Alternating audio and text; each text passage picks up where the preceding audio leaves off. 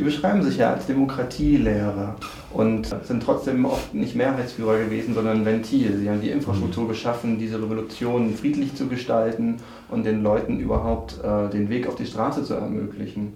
Ihre Maxime könnte sein, äh, habe den Mut der Ermächtigung. Ja. Was ist mit Ermächtigung verbunden? Was bedeutet es, Verantwortung zu tragen? Ja, das ist die schönere Seite unserer Freiheit.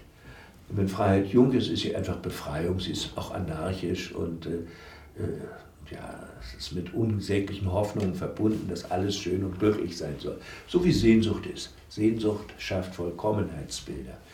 Und wenn man angekommen ist am Ziel seiner Sehnsucht, dann beginnt die Realität. Und die ist nie perfekt. Weder im Privatleben noch im politischen Leben. Und äh, Freiheit wird dann Freiheit zu etwas und Freiheit für etwas. Und jetzt äh, gibt es so eine gewisse Spaltung in den Gesellschaften, die sich gerade im Freiheitskampf bewährt haben. Freiheit ist errungen und jetzt? Ja, solltest du vielleicht Bürgermeister werden, gell? So, dann sagt sich der, der gefragt wird, aber nein, das habe ich doch gar nicht gelernt. Und dann sagt er, nein, das soll mal lieber der machen, der es schon kann. Ich kontrolliere ihn dann. Das habe ich konkret erlebt. Und ich war dankbar, in meinem Umfeld einen Pfarrerskollegen zu haben, der der für diese Übergangszeit mal in Rostock äh, auf den Stuhl des Oberbürgermeisters ging. Von diesen Leuten hatten wir zu wenig.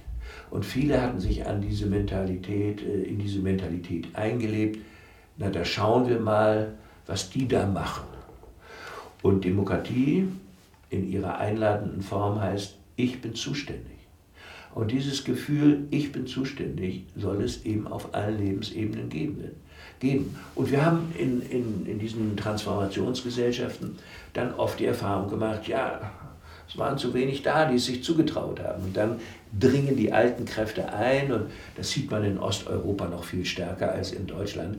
Äh, dann sind sie alle wieder da, die früher also erste Sekretäre der Staatspartei waren und äh, das sind jetzt ganz fixe Kerlchen, äh, wenn es darum geht, eine große Firma als privatrechtlich hinzustellen oder sie sind wieder in politischen Führungspositionen. Das können die, die haben schon Ellbogen trainiert und, äh, und unsere Freunde sind dann oft, reiben sich noch die Augen, oh, kann ich das? Ja.